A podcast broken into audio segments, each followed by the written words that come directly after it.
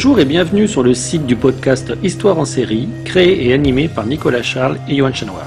Au programme, une analyse des séries d'hier, d'aujourd'hui et de demain par les spécialistes des questions mobilisées par nos shows préférés.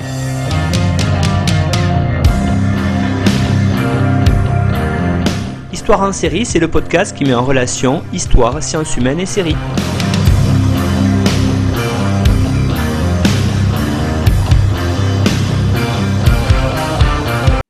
Bonjour à tous, bienvenue dans Histoire en série. Histoire en série, aujourd'hui on va partir pour une série historique et pour le Danemark avec Gilles Vogue. Bonjour Gilles. Bonjour Nicolas, bonjour, merci de m'accueillir. Très heureux d'être de retour.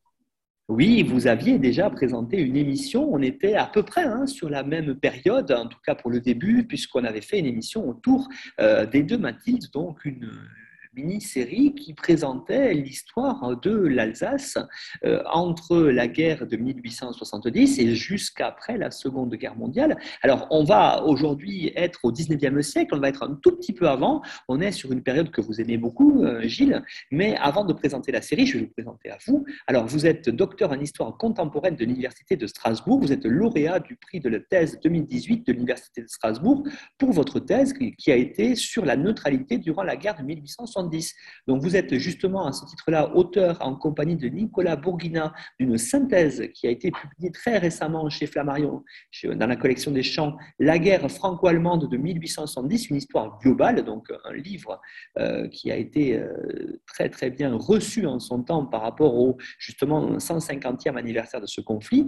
Vous êtes aussi Gilles lauréat du prix Maurice Beaumont en 2021 de l'Académie des sciences morales et politiques pour cet ouvrage et vous êtes aussi auteur de plusieurs publications sur la Scandinavie dans le troisième quart du 19e siècle. On est en plein dedans dans ce qu'on va voir aujourd'hui, et particulièrement, et là on est au cœur, hein, sur la question du Schleswig et ses conséquences sur la politique internationale dans les années précédant la guerre de 1870. Alors peut-être... Euh, quelques mots, Gilles, avant de commencer, euh, pour nous présenter, avant de présenter véritablement cette série 1864, euh, cette question du Schleswig, peut-être nous resituer où ça se situe et, voir justement l'impact sur la politique internationale. Euh, le Schleswig, c'est au nord de l'Allemagne?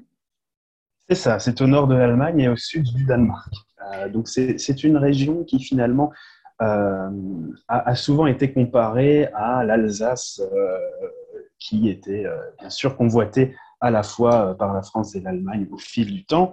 On a souvent voulu simplifier aussi en France pour comprendre cette question du Schleswig en disant que le Schleswig, c'était un peu euh, bon, bah, l'Alsace du, Nord, hein, entre le Danemark et, l'Allemagne. Mais effectivement, c'est une région qui a été convoitée donc, par les, deux côtés, là je dirais, je dirais pas du Rhin, mais de, de l'Aider, hein, cette rivière un peu qui, sépare qui sépare le, Schleswig à l'époque, le Schleswig danophone, qui parlait danois, du Schleswig germanophone.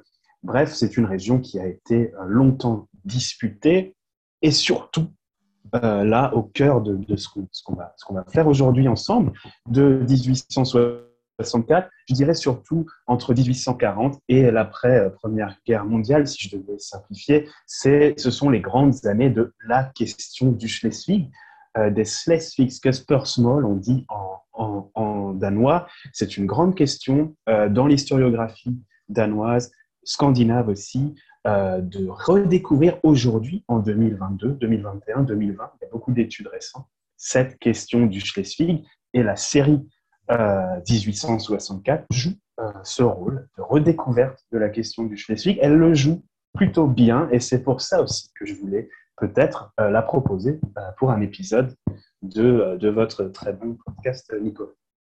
Merci beaucoup, Gilles. Effectivement, parce qu'on est en plein cœur de la construction nationale allemande, euh, cette guerre des duchés, justement, hein, peut-être plus méconnue en France parce qu'on est avant 1870, mais elle s'inscrit dans une problématique historique plus large qui est euh, la mise en place par la Prusse euh, de l'idée de, mettre en avant, de créer une Allemagne, et ça va se, se concrétiser justement avec cette guerre-là autour du duché de Schleswig au nord, et puis Sadova quelques années plus tard, en 1866, et pour se terminer avec la guerre de 1870 en France et la création euh, du Second Reich allemand le 18 janvier 1871 à Versailles. On est dans ce cadre historique-là. Alors, avant de, rentrer plus en détail, euh, peut-être nous présenter, Gilles, cette série, qu'est-ce qu'il en est, quand est-ce qu'elle a été diffusée, où est-ce qu'on peut peut-être la trouver? Oui, alors 1864, c'est donc une série danoise, elle date de 2014, donc elle est assez récente, sur un format de 8, épisodes, de 60 minutes, euh, une série produite pour DR, qui est un peu la grande, euh, la grande chaîne euh, de télévision publique au Danemark, réalisée et écrite par Ole Bornedal, qui a été aidé dans son travail par l'historien Tom Buxvianti, euh, historien qui a très bonne presse au Danemark. Il, est auteur notamment de deux synthèses très importantes sur la guerre des duchés de 1864.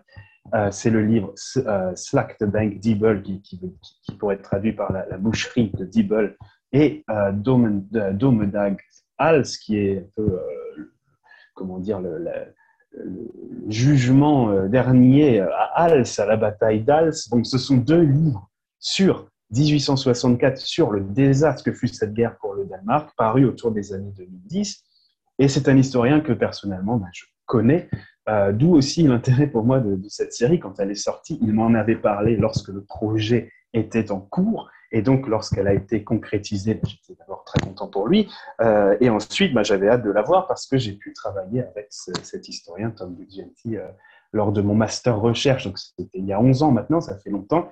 Mais j'habitais à l'époque au Danemark dans une année d'Erasmus. Je travaillais sur un soldat volontaire de la guerre de 1870, Wilhelm Dinzen. Je vais en reparler après parce que c'est un personnage central de la série 1864 d'ailleurs. Et euh, c'est donc Tom Luxuenti qui m'avait ouvert les portes de plusieurs archives familiales euh, au Danemark. Donc, c'est une série qui forcément, bah voilà, j'étais particulièrement curieux euh, à l'époque de sa sortie de la voir parce que je connais le travail de cet historien. Alors à l'époque, les droits de diffusion de la série avaient été achetés par Arte euh, pour la France et l'Allemagne. Donc en 2015, si je me souviens bien, la série avait été diffusée en France. Je me souviens euh, qu'on en avait un peu parlé, il y avait quelques articles qui en parlaient. Et au moment où on parle, cette série est disponible. Alors pour la France, je suis certain qu'elle est sur iTunes, pour ceux qui sont intéressés. Euh, alors moi, je, vous le savez peut-être, euh, Nicolas, mais moi je vis en, Norvège et en Norvège, elle est sur Netflix, mais je n'ai pas pu vérifier si elle était sur le Netflix euh, français. Bon, il faudra vérifier. pour terminer cette présentation, je vais quand même dire le but, la mission de cette série.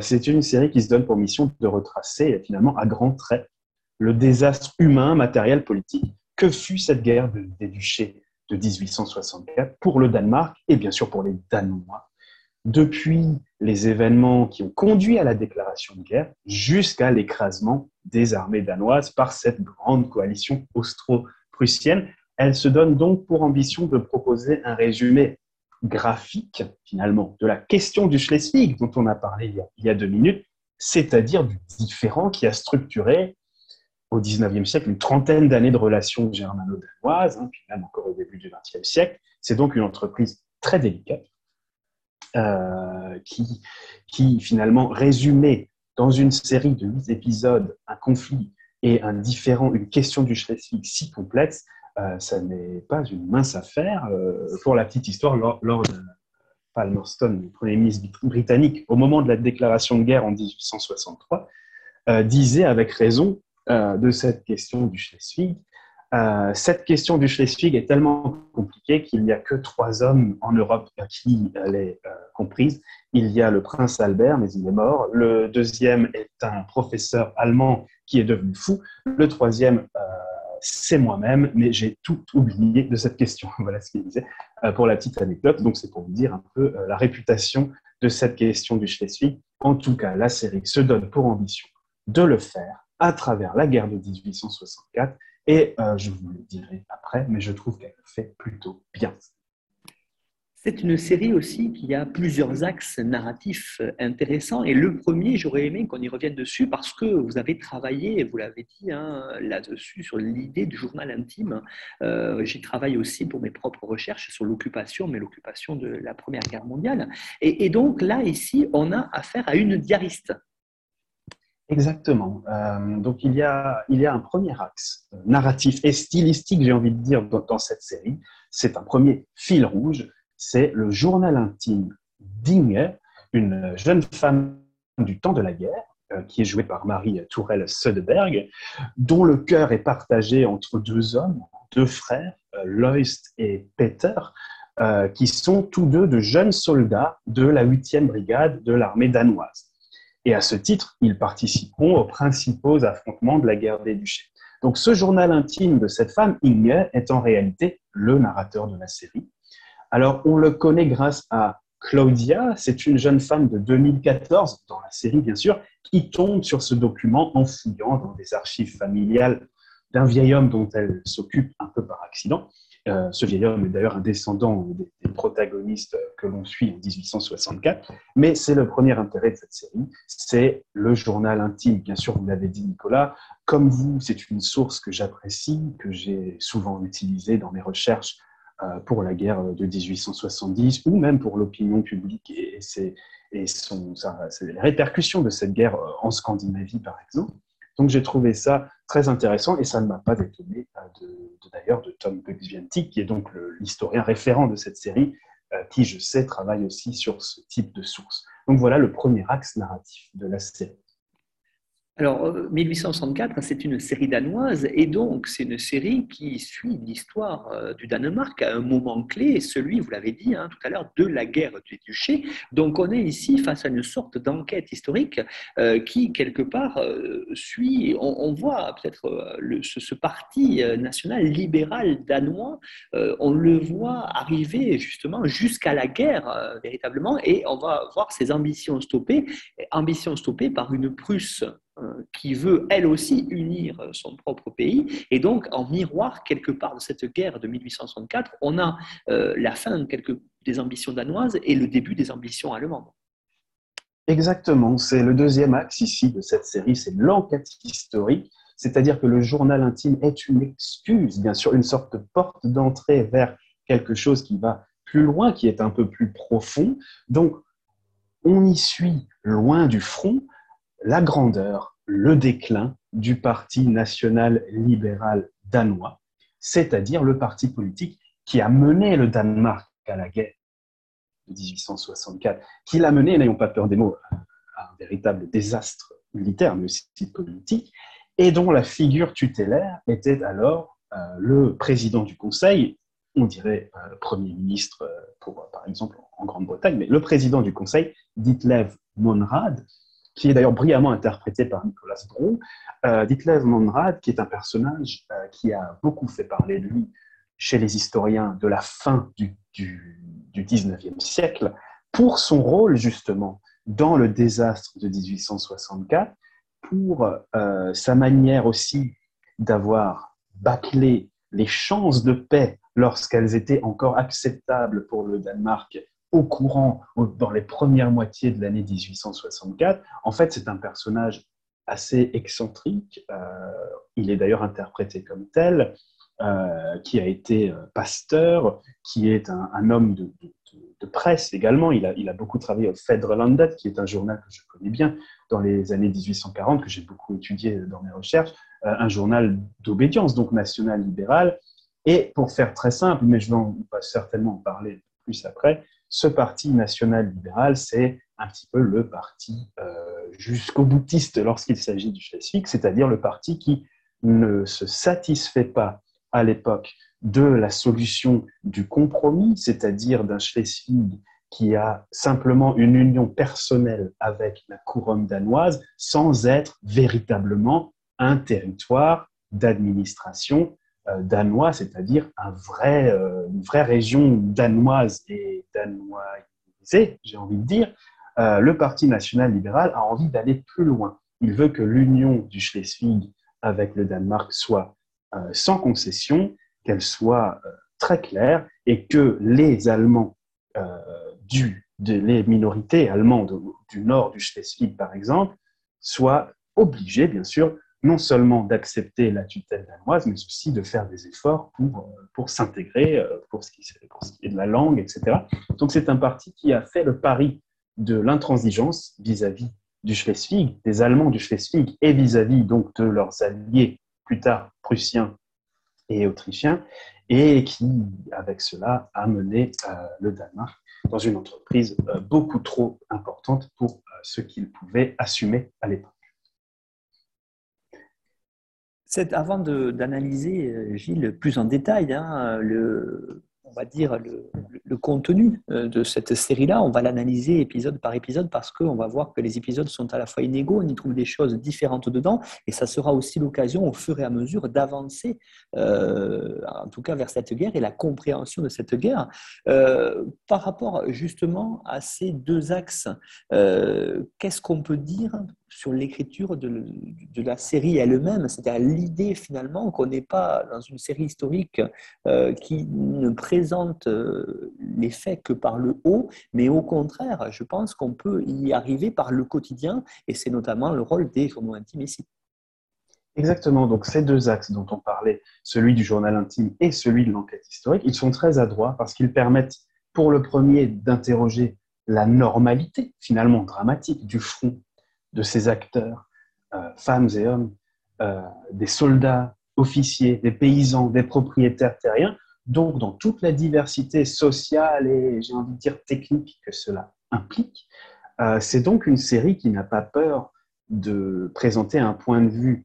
Vous l'avez dit, Nicolas, vous avez utilisé l'expression par le bas, c'est-à-dire par les soldats, les paysans, ceux qui finalement sont là soit par hasard, soit par choix euh, plus ou moins euh, forcé ou, ou, non forcé, mais disons par euh, qui, qui, qui, n'avaient finalement pas beaucoup de choix, qui sont de jeunes recrues, qui vivent beaucoup de, on le dira après, mais sous la pression de, des attentes d'une population très électrisée par, par d'anciennes victoires du Danemark face à quelques armées prussiennes. Bon, donc on va suivre comme ça ces, ces gens, cette histoire par le bas. Et le deuxième axe, il permet, lui, d'interroger l'arrière, ou plutôt donc la tête politique de ce Danemark entraîné ou empêtré dans une guerre bien trop sérieuse pour lui, finalement, et donc de comprendre les mécanismes qui ont permis à un homme comme Ditlev Monrad et les nationaux libéraux d'imposer cette vue intransigeante et va-t-en-guerre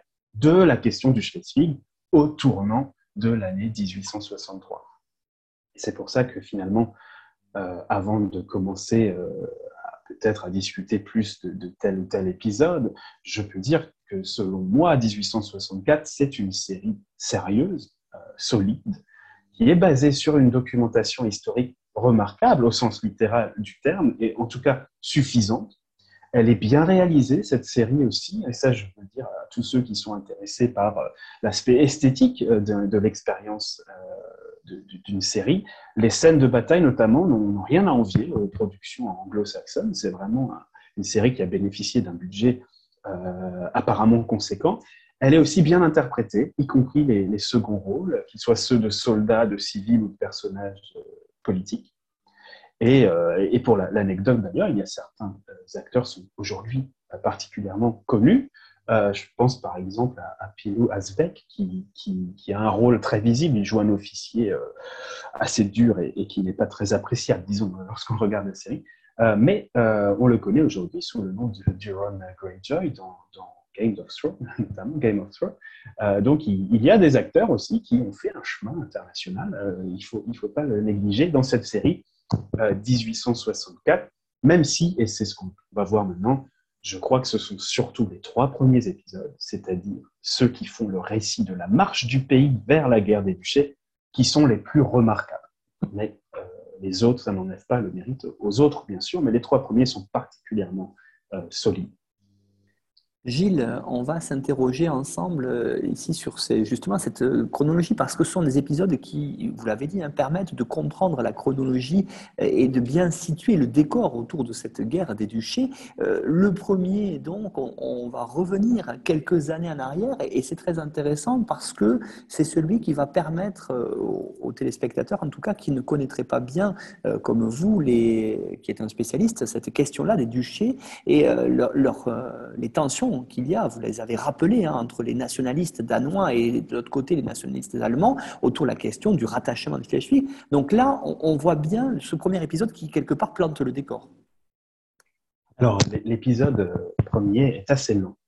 Il est assez inégal dans sa construction, mais il est passionnant parce qu'il a une portée historique pour nous tous qui regardons la série et symbolique qui est évidente. Euh, comme vous l'avez dit, Nicolas, il fait un peu la chronologie euh, de l'avant 1863 euh, à grands traits, mais à très habile. et il débute donc par ce qu'on appelle au Danemark la Treårskrig, c'est-à-dire la guerre de trois ans. On pourrait dire en français la première guerre de Schleswig, c'est-à-dire le conflit entre 1848 et 1851 conflit qui a opposé l'armée danoise à des séparatistes déjà euh, du Schleswig et, du duché de Holstein. Euh, guerre qui militairement a vu le Danemark triompher, même si le triomphe est un bien grand mot, euh, mais qui politiquement n'a pas eu de grandes conséquences sur ce différent, sur cette grande question du Schleswig. Mais en commençant par ce conflit, alors bien sûr, ce conflit, on aurait besoin de, plusieurs émissions pour, faire, pour parler du détail de ce conflit, mais très rapidement et pour rendre les choses très digestes, c'est un conflit, cette première guerre du Schleswig en 1848-1851, c'est le fruit du printemps des peuples au Danemark et au nord de l'Allemagne, euh, c'est-à-dire qu'en mars 1848, les rues de Copenhague sont agitées, on demande une nouvelle constitution au roi Frédéric VII, et euh, les, Allemands de Kiel, donc de, cette partie du nord de l'Allemagne, du, Schleswig-Holstein, forment un gouvernement provisoire qui, très rapidement, sous prétexte d'être un gouvernement provisoire pour maintenir l'ordre alors que l'on pense qu'il y a une révolution à Copenhague, ce n'était pas une révolution à Copenhague, c'était, disons, un mouvement euh, tout à fait en faveur d'inspiration démocratique, mais qui n'est pas allé jusqu'à la révolution.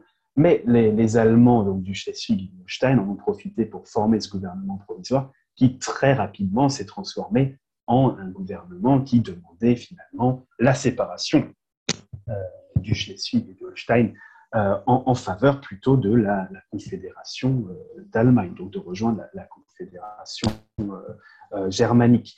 bien sûr, cette séparation est, immédiatement rejetée par, par, les Danois, qui voient comment dire, une attaque contre l'intégrité du royaume et qui, soutenaient à l'époque cette union personnelle qu'avaient les deux duchés avec la couronne danoise. Ça engendre une guerre qu'on peut qualifier de guerre civile, c'est ce que font les Danois. L'historiographie danoise parle souvent de guerre civile pour cette première guerre du Schleswig. Et pour faire euh, simple, les Danois remporte la guerre militairement, euh, malgré l'intervention de quelques contingents prussiens, notamment, ou encore de Hanovre, donc de quelques contingents allemands, ce qui a rendu cette question d'ailleurs internationale, qui a, créé une attention internationale, mais euh, disons que les Prussiens, comme, euh, comme les autres partis allemands qui se sont impliqués dans cette première guerre du Schleswig, ne sont jamais allés très loin, notamment sous pression de l'Angleterre, euh, on ne voulait pas internationaliser cette question du Schleswig à l'époque que l'on ne pensait pas si importante finalement. Et euh, le Danemark a remporté cette guerre, il faut dire, parce que les Prussiens notamment, à partir de juillet 1850, arrêtent de soutenir militairement euh, les séparatistes du Schleswig-Holstein. ça aurait pu tourner différemment, si on ne fait pas d'histoire-fiction. Mais donc cette victoire de 1851 pour le Danemark, c'est une victoire en trompe-l'œil, mais qui a vraiment créé une effervescence dans la population, chez les officiers danois, chez les décideurs danois aussi. Et la série débute par ce conflit et par le retour triomphal des soldats danois de 1851. En faisant cela, la série assume sa lecture historiographique, c'est-à-dire cette idée que les soldats de 1864 vont devoir vivre avec l'ombre pesante puisque glorieuse de leurs homologues de 1851 et qu'on attendra donc d'eux la même fortune, les mêmes victoires face aux Prussiens et même et ce, même si les forces engagées en 1864 sont absolument démesurées par rapport aux années 1848-1851. Donc 1851, c'est un peu un fardeau pour les Danois à 1864, cette idée d'âge d'or inaccessible euh, dont le souvenir va écraser comme ça les soldats, les officiers et les responsables politiques empêtrés dans cette guerre des duchés de, 1864. Et c'est en cela que, que, cet épisode réussit très bien à introduire euh, cette grande question du Schleswig, puisque ce Danemark profondément patriotique, où l'amour de la patrie s'exprime dans les arts, les théâtres, les concerts, dans les années 1850, début 1860, eh bien, il va pousser ce parti national libéral mené par Ditlev Monrad, parti qui ne se satisfait pas de la solution de 1851 et qui veut, comme il le dit partout, un royaume pour les Danois, c'est-à-dire un royaume sans concession aucune, ni faux semblant vis-à-vis des minorités germanophones vivant au Sud, eh bien, ce parti, il profite de cette effervescence pour gagner en popularité et pour finalement prendre le pouvoir euh, à l'aube de, de, cette guerre des duchés en 1863. Et donc, euh, Gilles, cette, idée hein, qui est très intéressante, euh, là aussi, euh, que vous venez d'évoquer, hein, l'idée que cette guerre des duchés de 1863-64, donc qu'on va voir à travers cette série, on est un tournant de l'histoire du Danemark, et c'est un tournant véritablement qu'on va voir à l'écran dès l'épisode 2, puisque on va, on va quelque part, il va y avoir un passage de génération entre la génération victorieuse de la Première Guerre, vous l'avez dit, celle qui s'achève en 1851, et puis euh, celle qui va faire justement cette deuxième guerre des duchés de 1864. Oui, et c'est très intéressant dans l'aspect artistique où cet épisode 2 va s'ouvrir sur une scène marquante, c'est la mort du père des deux héros dont je parlais tout à l'heure, les deux frères Loist et Peter, qui sont des jeunes recrues de 1864, eh bien, leur père meurt au début de cet épisode. Or, ce père est un vétéran de cette guerre de trois ans, de cette guerre de 1848-1851. Cette mort est donc, c'est en tout cas comme ça que je l'ai vécu, j'imagine que c'était le but des scénaristes, cette mort est donc ici un peu la métaphore du passage de témoin entre la génération du père, euh, glorieuse, et celle qui va vivre le désastre de 1864 à travers la figure de ses deux fils qui, eux, sont bien vivants et qui vont rejoindre le front.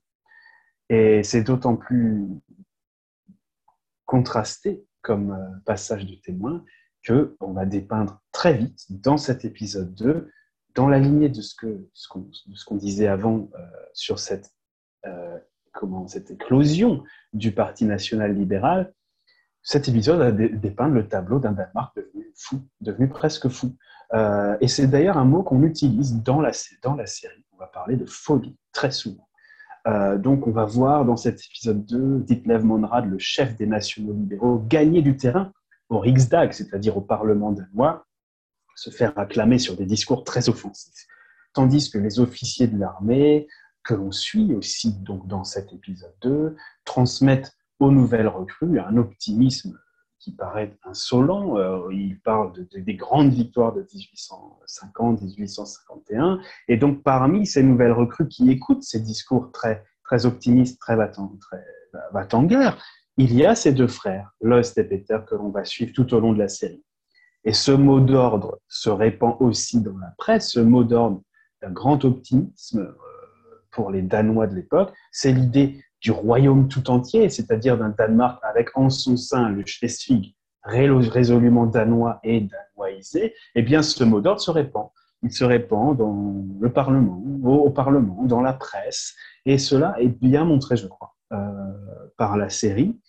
Et en cela, finalement, les scénaristes marchent sur les traces donc, de l'historien Tom Duzent, qui est un peu le référent historique de cette, série. C'est cette idée que la guerre de 1848-51 fut en réalité une mauvaise chose pour le Danemark, euh, car c'est elle qui a posé les jalons de cet optimisme irrationnel dans la population, de cette atmosphère comme ça euh, électrisée chez les Danois, enthousiasmé par cette première confrontation victorieuse avec le, voisin prussien. Donc, toute la folie finalement des 13 années suivantes, c'est-à-dire des années 1851-1864, elle serait le fruit de ce conflit de 1848-51, de cette victoire en trompe-l'œil, finalement anecdotique, mais euh, qui ne va pas régler la question du Schleswig et qui va donc la laisser ouverte pour de nouvelles confrontations qui ne manqueront pas d'arriver, donc au début des années 1860. L'épisode 3 euh, commence là aussi à, un moment charnière, euh, Gilles. Hein. cette idée, on, est on a parlé tout à l'heure de changement de génération. C'est aussi le cas à la tête du Danemark, euh, avec le, roi qui a connu cette victoire de la précédente guerre qui décède. Et on est véritablement là à un moment charnière, comme le montre l'épisode. Exactement. Donc, il faut rappeler un peu de, contexte ici. En 1863, avec la mort du roi Frédéric VII, se pose finalement la question du devenir du royaume euh, au Danemark. C'est-à-dire qu'on va très ouvertement poser la question euh, que faire du compromis euh, de 1851-52 Alors, c'est le traité de Londres, c'est 1852, qui a mis fin donc à la première guerre du Schleswig. Est-ce qu'il faut le respecter ou le rejeter? Et les avis divergent au Danemark. Certains poussent pour une solution offensive et j'ai envie de dire audacieuse. C'est celle qui verrait le Danemark rompre la paix de 1852 pour annexer véritablement les Schleswig, c'est-à-dire ne plus en faire une simple, un simple, euh, disons, euh, duché euh, allié personnellement au roi du Danemark, c'est-à-dire dont, dont, dont, le roi du Danemark est le duc finalement, mais en faire un véritable territoire danois euh, qui, qui n'a plus aucune, euh, il n'y a plus aucune discussion possible. Donc, notamment pour y gommer d'ailleurs les particularismes régionaux. Donc, c'est une école intransigeante euh, qui, qui, avait beaucoup de partisans à l'époque, en 1863, et qu'on appelle la politique de Leider, c'est-à-dire cette école qui dit finalement, c'est une politique qui existe depuis les années 1840, 42 pour être précis, euh, mais qui a mis du temps à, avoir finalement suffisamment de, partisans pour avoir de véritables assises dans, dans, la vie politique danoise. Mais cette école de Leider, cette politique de Leider, elle dit, euh, elle se satisferait bien, s'il le faut, euh, d'une séparation du Holstein en faveur de l'Allemagne, pourquoi pas, mais elle voudrait une incorporation totale et sans concession du Schleswig. Hein, là, je, simplifie, mais c'est un peu cette école-là. C'est donc une école très offensive lorsqu'il s'agit du Schleswig en lui-même, quelle que soit d'ailleurs l'importance des minorités germanophones dans ce, Schleswig. Et c'est cette voie intransigeante qui va l'emporter en 1863 à la mort de Frédéric VII, grâce notamment au travail de Sapp et à la fougue des nationaux libéraux menée par Ditlev euh, Monrad. Euh, c'est ce qu'on a appelé la Constitution de novembre 1863, qui va finalement euh, dire, exprimer ce point de vue de la politique de Leider, c'est-à-dire rompre finalement le compromis de la paix de 1852.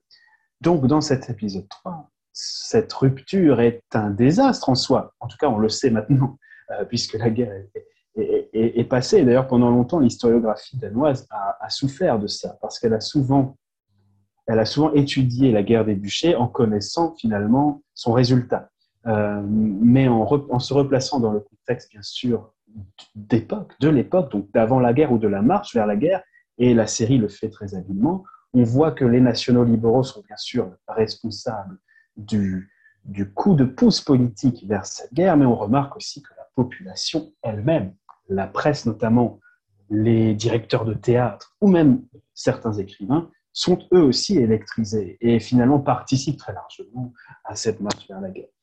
Mais dans cet épisode 3, on remarque aussi le grand début de l'histoire de la 8e brigade de la 9e compagnie de l'armée danoise. C'est la brigade dans laquelle évoluent nos deux recrues, ces deux frères, hein, et Peter, qui sera plus tard connue pour être la dernière brigade à défendre le moulin de Dubel au cours de cette grande bataille malheureuse pour le Danemark du 18 avril 1864. Euh, Et là encore, on remarque que le premier rassemblement de cette huitième brigade euh, nous offre finalement une représentation du poids des vétérans de la première guerre du Schleswig, puisque certaines recrues ont vécu la, première guerre du Schleswig, notamment des, officiers, et ils sont respectés, presque mythifiés, tant par leurs collègues officiers que par des nouvelles recrues euh, préparées. Donc on a comme ça ce poids de la première guerre du Schleswig, c'est simplement pour vous dire qu'il est constant euh, dans, dans, dans la série.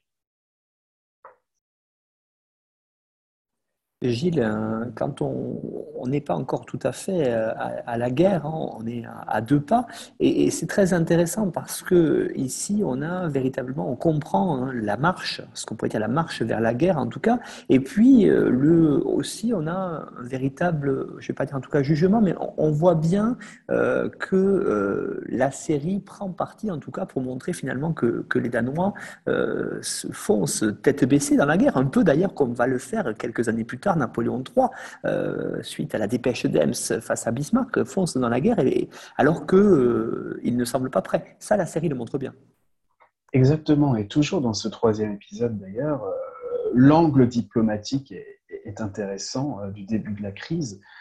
bien sûr, entre la Prusse et, et le Danemark, cet angle diplomatique est abordé, c'est-à-dire la question du Schleswig est-elle une question internationale en 1863 C'est un peu la question que l'on peut poser et que pose, certes rapidement, mais tout de même, euh, la série. Et en cela, vous l'avez dit, Nicolas, on a quelques rapprochements avec 1870, je vais oser le dire, hein. mais euh, on a un peu cette idée d'impréparation diplomatique euh, du Danemark, comme si finalement il se lançait dans cette guerre en pensant à des soutiens diplomatiques réels, notamment de l'Angleterre, de la Grande-Bretagne et de, et de la France, soutien qui ne viendront jamais pour plusieurs raisons. Mais donc, on parle, on parle de cela dans la série. Euh, les Danois espéraient surtout hein, le soutien de l'Angleterre et de son Premier ministre euh, Palmerston. Mais ces derniers, finalement, ils n'avaient pas d'intérêt à se mêler directement d'une question territoriale et, j'ai envie de dire, nationalitaire que je l'ai dit avant, que personne en, Europe ne comprenait. C'est-à-dire c'est très difficile de justifier un engagement pour euh, la question du Schleswig lorsque cette question est si complexe que, l'opinion européenne ne la comprend à l'époque que, très peu.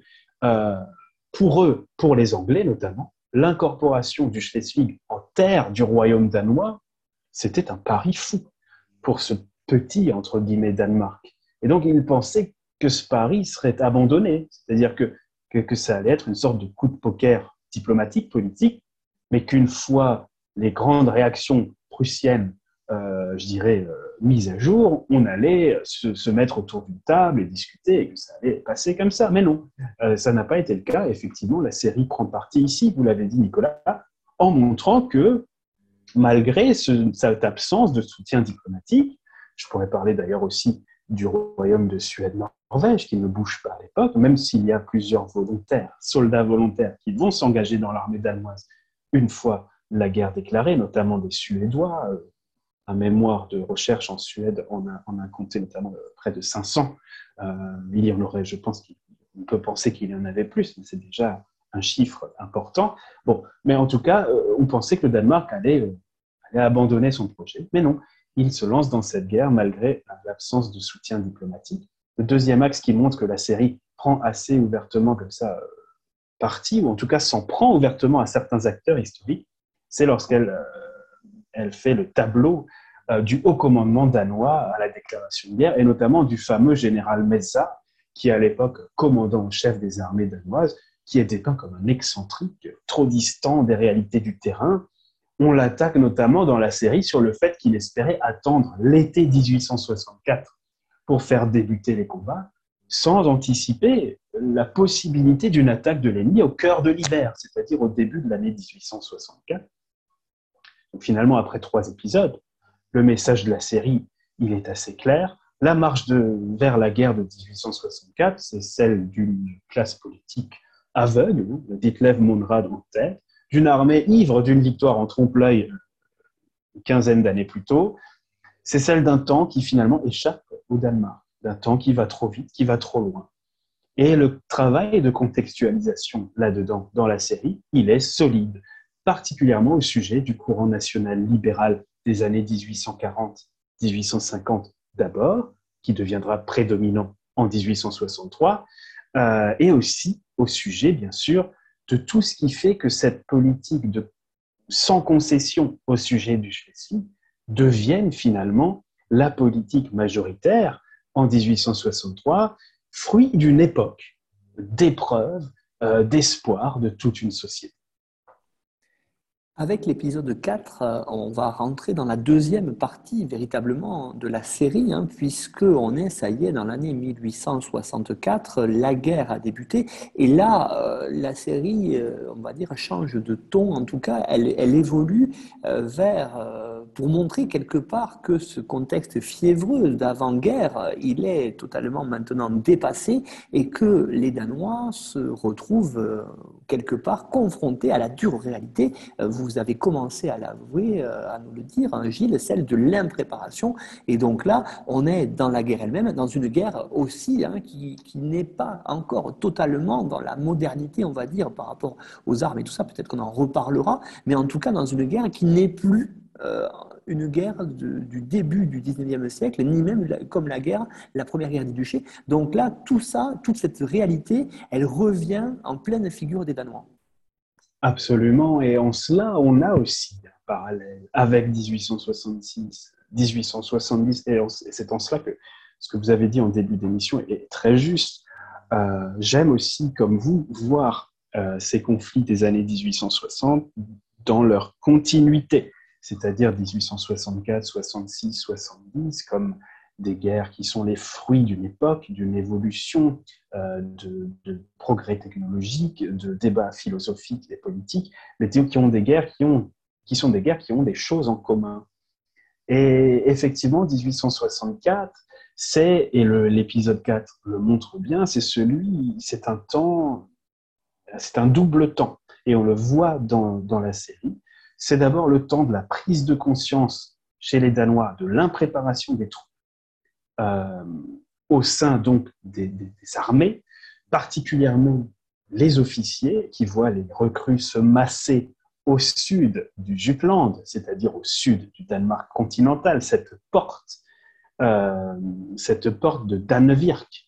Hein, c'est un fort militaire, Danevirk, qui, qui, qui, servait en gros de ligne de défense au sud du Danemark et que l'on voulait croire depuis, euh, depuis les temps anciens, j'ai envie de dire, euh, depuis le Moyen Âge, donc qui a connu bien sûr des restructurations depuis et quelques travaux de renouvellement, mais en 1864, on pense que Dannevirk est un fort imprenable et que finalement les, troupes prussiennes et autrichiennes s'écraseront sur ce fort. Euh, bon, on voit dans la série rapidement que c'est beaucoup plus compliqué que ça et que l'évolution de l'armement, notamment de l'artillerie côté allemand, fait que euh, ce fort-là a peut-être euh, moins euh, garanti peut-être moins d'assurance qu'on ne le pensait.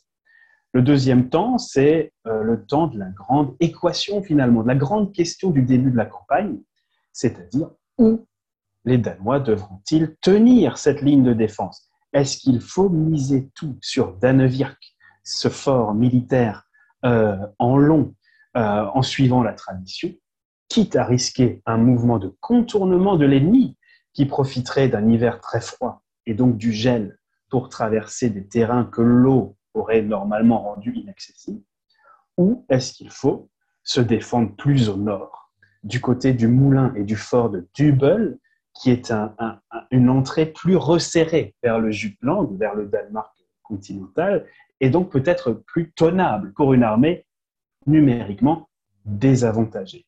Et tout l'épisode est articulé autour de ces deux temps. Euh, non sans égratigner d'ailleurs le, gouvernement national libéral qui, lui, est perché sur ses postures irresponsables. Il y a notamment une scène de Ditlev Monrad qui visite Danevir, qui visite le front et qui qui ne se rend absolument pas compte des manquements de l'armée, aux grandes dames des officiers qui essayent, euh, du haut commandement, qui essayent de lui, de lui expliquer que euh, cette ligne de défense ne sera pas tenable face à la force de frappe prussienne et qu'il faut battre en retraite tout de suite pour euh, assumer une défense plus solide à l'arrière. Euh, Ditlev Monrad, au départ, refuse totalement, mais sans même écouter les arguments des officiers. Alors bien sûr, c'est un parti pris de la série. C'est une discussion que l'on imagine fictive, même si bien sûr il a visité le fort de Mais, mais voilà, c'est un peu le ton de la série. Euh, d'ailleurs, cette retraite du Danevirk, c'est finalement l'option qui va être choisie, et c'est l'objet de l'épisode 5, mais elle est elle-même source d'un travail mémoriel et de grandes interrogations chez les historiens. On, se demande encore si euh, finalement elle a été un succès, c'est-à-dire qu'au départ, euh, le commandement finalement danois décide de ne pas se défendre à Danevirk malgré l'absence de grandes batailles préalables. Il n'y a pas eu de grande bataille encore, mais on va faire battre en retraite les armées danoises vers Dube. Est-ce que c'était un bon choix ou non? Et est-ce que cette retraite a été un succès ou non? Ce sont des questions que l'on lit encore chez les historiens au Danemark aujourd'hui. Oui, le parallèle euh, ici hein, de choix tactique, euh, d'impréparation, hein, on les voit clairement hein, avec ce qui se passe en 1870 et on a en tête aussi les, manœuvres, en tout cas si ce n'est hasardeuses ou tout du moins désastreuses, des grands généraux euh, du Second Empire en, France. Donc, donc, là, ici, on est dans les parallèles et ce qui est intéressant, c'est de voir, et ça dès l'épisode 5, que finalement, on a, euh, comme le fait Napoléon III, on a un pays qui n'est pas prêt, qui euh, se surestime et qui surtout, et ça c'est très intéressant, sous-estime l'ennemi. Et on s'en rend compte avec cet épisode 5, vous l'avez dit, euh, celui d'une retraite, où, on peut finalement se poser la question, est-ce que la retraite, vous venez de le dire, c'est quelque chose qui est bien interprété, ou, en tout cas qui, qui a peut-être été forcé par l'ennemi. Parce que euh, une des grilles de lecture aussi de cette série-là, vous allez me dire si je me trompe, mais en tout cas, c'est aussi de regarder en miroir, finalement, euh, peut-être oui, la faiblesse du Danemark, mais aussi à travers ça, la force prussienne qui va euh, se matérialiser par la victoire et plus tard par l'unité allemande. Donc ici, dès l'épisode 5, avec cet épisode de la retraite, on comprend bien que le Danemark ne pourra pas gagner la guerre. Absolument, et c'est vrai qu'on on n'a pas encore eu le temps de, le mentionner, mais il y a plusieurs scènes qui se passent dans le camp prussien et autrichien d'ailleurs. Euh, que ce soit bien sûr dans les, palais et on, Bismarck est régulièrement représenté, euh, euh, ou auprès donc de soldats allemands mobilisés à la frontière avec le Danemark. Et si on remarque une même détresse face à l'horreur de la guerre, et ça, d'ailleurs, je le salue. C'est un travail qui est, solide de la part de la série. C'est-à-dire que le soldat triomphant, certes triomphant, euh, allemand, ne vit pas pour autant une partie de plaisir, euh, il n'est pas, en vacances, euh, et c'est très bien représenté, les tiraillements, la violence que subissent aussi les Allemands, même vainqueurs, est, est, très bien représenté.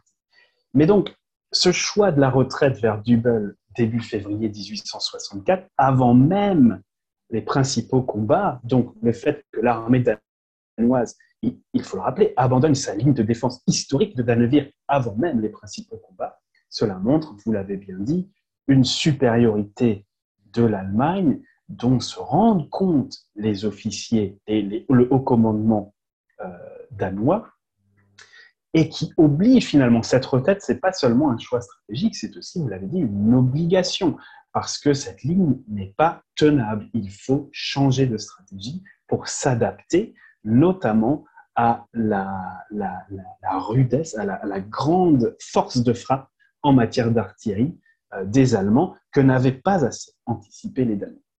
Donc cette retraite depuis Danevirk vers Dubel pour, assurer une nouvelle ligne de défense, elle est jugée réussie par les historiens, puisqu'il faut rappeler quand même que le début de l'année 1864 au Danemark, c'est pas la Côte d'Azur, hein. c'est un hiver glacial, euh, des tempêtes de neige.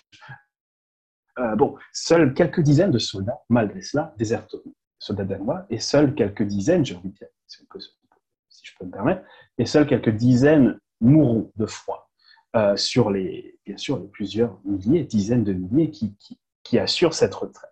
Donc elle est plutôt réussie euh, d'un point de vue, je dirais, strictement militaire, mais elle a des répercussions désastreuses, vraiment, sur le moral de la population. Danevirk, c'était la porte vers le Danemark, c'était une sorte de fort mythique dont on louait le caractère imprenable depuis dizaines d'années. Donc sa perte sans grand combat crée un choc évident dans tout le royaume, au Parlement, dans les milieux journalistiques, chez les écrivains aussi, hein, qui se sont exprimés sur le sujet. Euh, on voit Hans Christian Andersen, par exemple, dans la série, très rapidement, euh, dont d'ailleurs j'avais étudié les, lettres euh, pour l'époque des années 1860, et qui effectivement témoigne de ce choc dans l'opinion publique. Et cet épisode, en même temps, propose un beau développement sur la bataille de Saint-Kelmark, qui est une bataille d'arrière-garde, finalement, entre l'arrière-garde danoise chargée de protéger la retraite vers Dubel et l'avant-garde austro-prussienne, et notamment les hussards autrichiens. Euh, et on a ici, euh, on parlait avant, Nicolas, d'horreur de la guerre, quel que soit le camp, on a ici un angle intéressant dans cette représentation de la bataille de Saint-Kelmark, c'est celui du droit humanitaire euh, balbutiant à l'époque. On est en effet avant les, premiers grands déploiements de la Croix-Rouge en 1866 et surtout 1870. Et si les efforts charitables ont existé avant 1864, je pense notamment à la guerre de Crimée, les essais de codification d'un droit humanitaire international au sujet des blessés et victimes des armées ont été vains jusque-là, en 1864. Donc on a des scènes dans cette série et bien sûr euh, dans les représentations historiques de, la guerre de 1864, des scènes qui reflètent euh, finalement ce caractère encore très balbutiant du droit humanitaire. Et donc, on a l'exécution sommaire de prisonniers danois par les hussards autrichiens. On a des centaines de blessés des deux camps qui sont laissés agonisants euh, sur le champ de bataille, sans soins ni secours. on a donc des choses qui se verront moins euh, dans les conflits euh, des années suivantes, et, notamment pour, pour un conflit qu'on connaît bien, que je connais bien, 1870. Euh, il y a cette citation intéressante dans cet épisode 5 d'ailleurs de Bismarck, prêté à Bismarck. Il dit les Danois, les Danois les pauvres, se battent sur deux fronts, contre nous au sud et contre leur propre gouvernement de l'autre côté. Donc c'est pour vous donner un peu voilà, le parti pris qu'a choisi d'assumer la série. L'épisode suivant est, dans la veine de ce qu'on a dit depuis le début, hein, cette idée d'histoire par le bas, c'est-à-dire que oui, on a encore des histoires de bataille, et même si dans ces histoires de bataille, on est d'accord que ce qu'on a vu ensemble, Gilles, ce n'est pas, on ne suit pas que des mouvements militaires pour des mouvements, mais on, comprend aussi tout le contexte à la fois politique, militaire, vous l'avez dit, voire humanitaire de l'époque. Et donc, dans cet épisode-là, on peut appréhender le quotidien, le quotidien au milieu du 19e siècle d'un État en guerre, le quotidien aussi de village, en guerre de village près du front, avec toutes les répercussions que ça a. Et ça, c'est très intéressant parce que euh, dans cette veine d'histoire sociale, on comprend les grands mouvements, euh, vous l'avez dit, hein, des batailles et tout ça, mais on comprend surtout ce que vivait la population dans la série. Exactement, c'est dans la lignée de l'épisode précédent, hein, vous l'avez dit, cet épisode 6, il est centré en fait sur l'installation de l'armée danoise au fort de Dubel, donc à l'endroit où elle a décidé de se défendre. Euh, les premiers bombardements allemands tombent sur ce fort, et c'est l'occasion pour la série de représenter l'arrière, c'est-à-dire de poser la question apparemment simple, comment vit une localité proche d'une guerre en 1864 qui sont les acteurs qui interviennent sur le terrain auprès de militaires ou de civils à cette époque, comment travaillent-ils, comment vivent-ils cette épreuve? Et dans cet épisode, ces questions sont effleurées, alors certes imparfaitement, puisqu'on n'a pas assez de temps finalement, une fois 60 minutes, ce n'est pas suffisant, mais tout de même, euh, par exemple, on se plonge avec la série, on va plonger au cœur des hôpitaux militaires de, de la localité de Skarnborg, et on va assister à des opérations de chirurgie sans désinfection. Euh, on va suivre des femmes au chevet des blessés, par exemple. Alors, à l'époque, des blessés danois et non des deux camps. Comme on l'a dit avant, on n'est pas encore au temps donc, euh, de, de, la neutralisation des blessés euh, qu'on a connu un peu plus en 1866 et 1870, c'est-à-dire cette idée que les deux camps peuvent se soigner mutuellement, bien sûr, grâce à cette neutralisation des, personnels de santé notamment. En 1864, on n'en est pas tout à fait là, euh, donc c'est intéressant que la série. Mais voilà, on, est effectivement sur la réalité de la guerre dans cette localité. On va suivre les épreuves, les pleurs, les espoirs, le désespoir d'une population qui vit aussi ses premiers bombardements. Il ne faut pas le sous-estimer. Ces obus qui éclatent sur le fort de Dubel et qui finalement éclaboussent euh, de par leur, sonorité, mais aussi, euh, bien sûr, leur, aspect visuel et leur aspect strictement, euh, ben, collatéral, cette importance du bombardement comme, comme un, finalement une épreuve morale. Et on le voit aussi dans cet épisode 6, et ça, c'est une guerre, bien sûr, que l'on peut qualifier de moderne, ou en tout cas de quelque chose de moderne et d'assez récent pour les populations civiles euh, à cette époque, euh, donc au début des années 1860 cette modernité, Gilles, de la guerre euh, et en particulier de l'armement, on le voit bien dans l'épisode suivant, hein, l'épisode 7, euh, qui, permet, je pense, de bien comprendre euh, et d'expliquer aussi aux, spectateurs et à tous ceux qui s'intéressent à cette période la supériorité hein, prussienne essentiellement en termes d'armement, hein, supériorité qui va conduire à cette victoire sur le Schleswig et donc sur le Danemark, à cette victoire de Sadova face à l'ennemi, on va dire en tout cas au grand frère autrichien, et surtout à la victoire face à à l'ennemi français de 1870, à chaque fois, on a une technologie germanique qui est légèrement en avance, notamment en termes, vous, l'avez dit, hein, de bombardement avec les canons allemands qui déjà euh, ne se chargent plus par la bouche mais par la culasse. Tout ça, on le voit très très bien. Et ça préfigure véritablement, euh, là on est au balbutiement. En tout cas, on comprend bien que l'industrialisation qui se réalise euh, en Allemagne va faire du pays un pays très puissant qui va remporter ces guerres du 19e siècle et surtout qui va préparer l'Europe quelque part à la guerre suivante de 1914.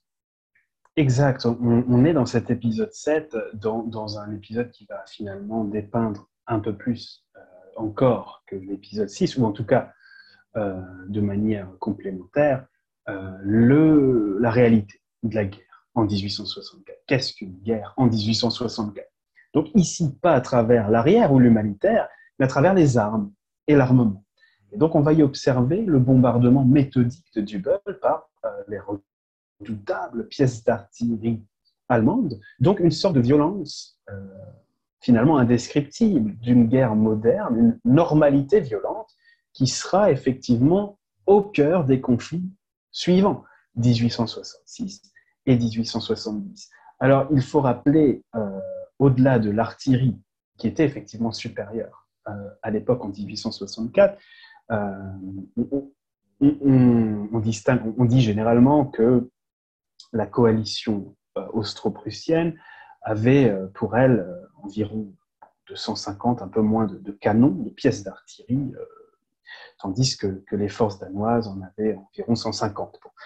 mais, au-delà de l'aspect numérique, il y a aussi, bien sûr, et de l'artillerie en elle-même, que les Prussiens avaient finalement euh, dont, l'utilisation euh, répondait à des, à des, à des logiques euh, modernes, c'est-à-dire de harcèlement de l'ennemi, de sape, mais aussi de, de coups moraux portés non seulement à l'ennemi en lui-même, mais aussi, on l'a dit, aux populations vivant autour de ce fort de Dubel.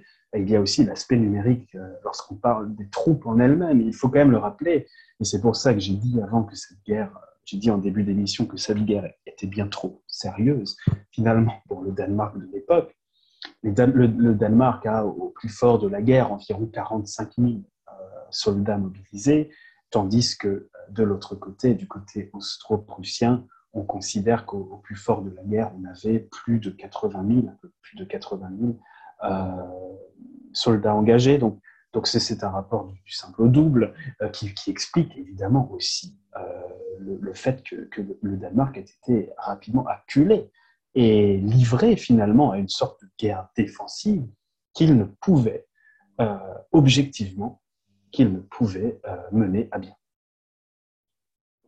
le dernier épisode de cette série, hein, d'une mini-série de huit épisodes, euh, c'est peut-être celui euh, bien sûr, qui conclut la série, mais qui semble à la fois conclure, on va dire, le, temps du Danemark, hein, qui, désormais euh, est un petit pays face aux géants voisins allemands hein, qui est en train de s'éveiller. Et donc, à travers ça, on voit bien, peut-être, à travers cette victoire allemande telle qu'elle est montrée à la fin, de, dans le huitième épisode en tout cas, on voit bien peut-être apparaître les, futurs succès allemands euh, qui montrent qu'il y a, on est en train de vivre au milieu du 19e siècle, à travers cette guerre des duchés, une recomposition de la géopolitique européenne. Exactement. Cet épisode 8, c'est la fin d'un temps, la fin de ce Danemark euh, enthousiaste du milieu du 19e siècle, de ce Danemark qui voulait vivre cette effervescence des nationalités, euh, fruit de 1848 notamment, euh, qui avait vaincu en 1851 et qui pensait comme ça profiter de cet élan pour aller plus loin et pour avoir ce, grand royaume pour le Danemark tout entier, comme le disaient les nationaux libéraux, eh bien, cet épisode 8 euh, il est finalement la, représentation de la fin de ce temps, avec la défaite de la guerre des duchés, se ferment les visages des gens, c'est-à-dire l'enthousiasme qu'ils avaient et dont on a parlé avant, quelle que soit leur origine, quel que soit leur passif. Euh, les soldats défaits et démobilisés portent la honte maintenant d'une infortune extraordinaire, tandis que leur père était, eux, rentrés vainqueurs en 1851, eux rentrent décimés, finalement sans honneur, et euh, le pays amputé, il faut bien le rappeler, euh, d'un tiers du territoire, hein, si on prend vraiment la, superficie des, duchés, euh, un tiers du territoire et un cinquième de la population. C'est évidemment une perte colossale, tant morale que politique. bien sûr, dans cet épisode, on montre aussi qu'on règle ses comptes dans ce Danemark de l'après-guerre des duchés. Ainsi, Ditlev Monrad, euh, le chef des nationaux libéraux, euh, est envoyé, disons, dans une sorte d'exil forcé en Nouvelle-Zélande, où il vivra jusqu'à la fin des années, je crois, 1880. Le Parti national libéral, lui, va perdre en crédit, bien sûr. Il va vivoter hein, dans les années suivantes. Il va s'autoriser quelques succès politiques, notamment au rythme des actualités internationales. Par exemple, en 1860, 1966, lorsque la guerre entre la Prusse et l'Autriche éclate, euh, certains au Danemark sont tentés par une alliance avec la Prusse face à l'Autriche pour récupérer en récompense le Schleswig du Nord, c'est-à-dire le Schleswig où vivent la plupart des danophones. Bon, la Prusse à l'époque n'a pas besoin de cette alliance, le, projet euh, n'a pas lieu, ou même, bien sûr, en 1870, lorsque le royaume danois est cette fois tenté par le camp français pour forcer par les armes cette Prusse voisine à lui rendre son, son Schleswig. Euh, et dans ces instants-là, le Parti national libéral et l'idée de la question du Schleswig a ressurgi, ont ressurgi, euh, mais sans lendemain finalement. Bien sûr, pour 1870, euh, on imagine bien que les premières défaites françaises du début du mois d'août ont décidé finalement les Danois à ne pas tenter ce pari français. Euh, mais la chose aurait pu en être autrement, bien sûr, selon la fortune euh, des premières batailles sur le Rhin. Euh, donc voilà comment se termine cette série. Elle se termine par finalement le drame d'une population. tout le Jutland, il faut le rappeler quand même, le Jutland, donc la partie continentale du Danemark, avait été occupé par les armées allemandes et autrichiennes euh, après, pendant, et donc euh, pendant et au règlement de la guerre de 1864, c'est un traumatisme aussi. Euh, c'est un traumatisme aussi pour une population qui va, comme ça, avoir un contact visuel très, très perceptible qu'on a connu ensuite en France en 1870, hein, avec le, vainqueur, avec cet ennemi vainqueur, et qui va en garder une rancœur aussi. et c'est intéressant de montrer que finalement, dans, dans la série, la série qui s'achève donc sur des histoires familiales. On suit quand même, il faut le rappeler, j'avais parlé de ces deux frères que l'on suit. Euh, Inge, donc là, qui est celle qui, est cette femme qui a écrit ce journal intime que l'on suit tout au long de la série. Euh, disons qu'elle elle, a, elle a comme ça des, sentiments d'amitié pour ses deux frères. Et euh, la série se termine sur ça l'épilogue aussi de cette relation à trois. Euh, ça, c'est pour l'aspect, bien sûr, euh, narratif, sentimental. Et c'est important aussi, bien sûr, pour rendre une série digeste. Mais en général, bien sûr, après cette guerre du, Schleswig, les Danois gardent cette question du Schleswig au creux de la tête.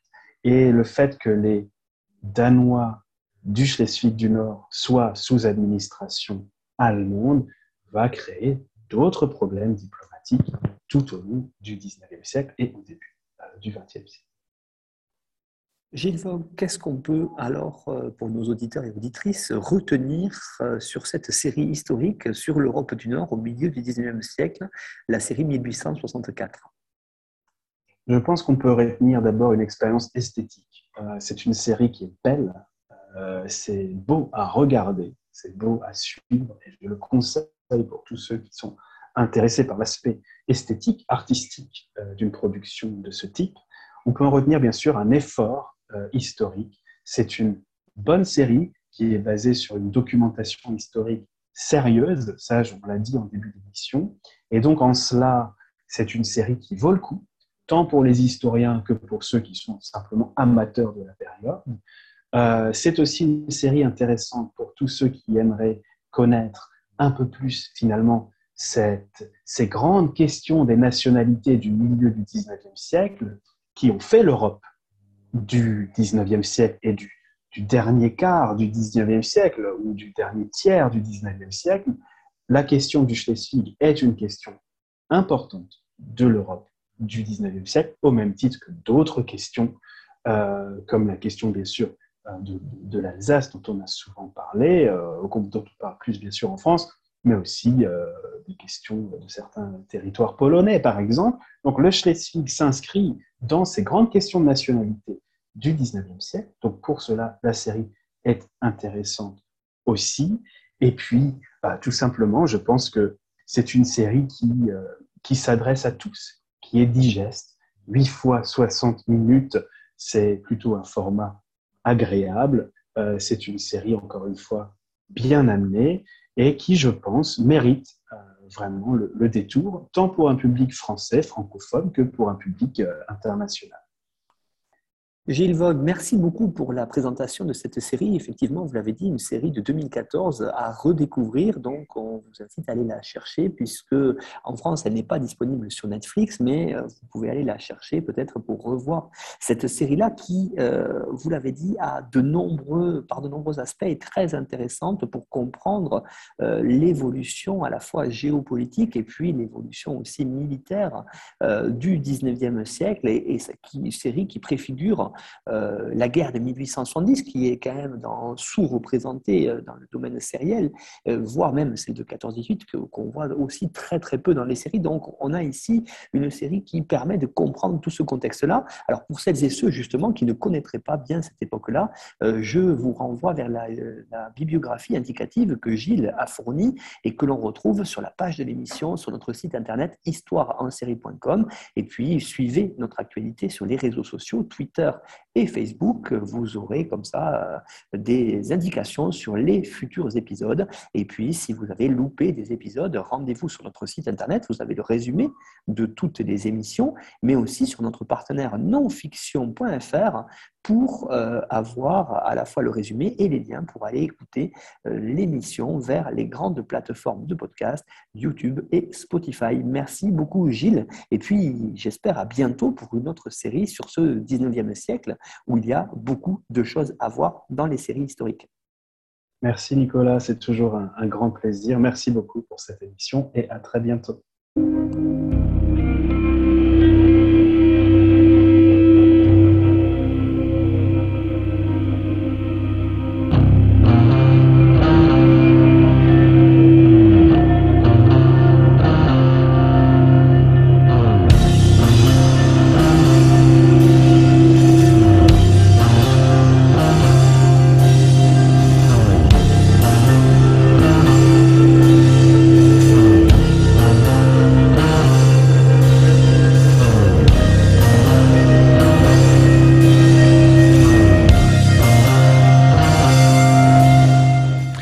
Retrouvez-nous sur Twitter, at Histoire en série, pour connaître le programme à venir, ainsi que des conseils bibliographiques.